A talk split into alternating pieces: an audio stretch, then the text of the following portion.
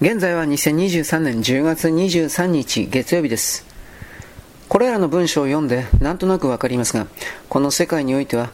なぜか自分自身を悪くしてしまう。なぜか自分自身が何もしていないのに被害者だ。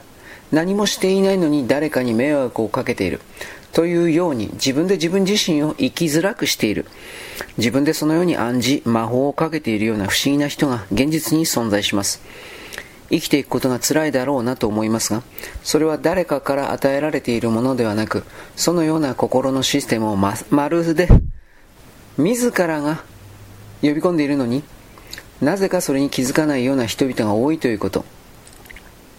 それらのルーツがどこにあるのかといえば結局それは生まれ変わりのさらにその上流の他の星においてという言い方をせざるを得ないのですが、そこで交わした奴隷契約がずっと地球に持ち越されて、そうした自分で自分を苦しめて、自分自身のエネルギーを誰かなる座標に渡してしまうという動きがずっと続いていたということでもあります。この地球にそれらの他の星で奴隷契約を結んだ人々、これが大量に集められています。私もあなたもおそらくそうなのです。しかしそれが地球という新しい惑星の膨大なエネルギーによってつまり地球という星の後見人を得てその契約は無効であるそうした契約はもうここでおしまいにしたいということが許されてしまう設定に今立っているのだということを私はあなたに伝えますこのクーリングオフとでも言えるものがあるのだと気づかなければ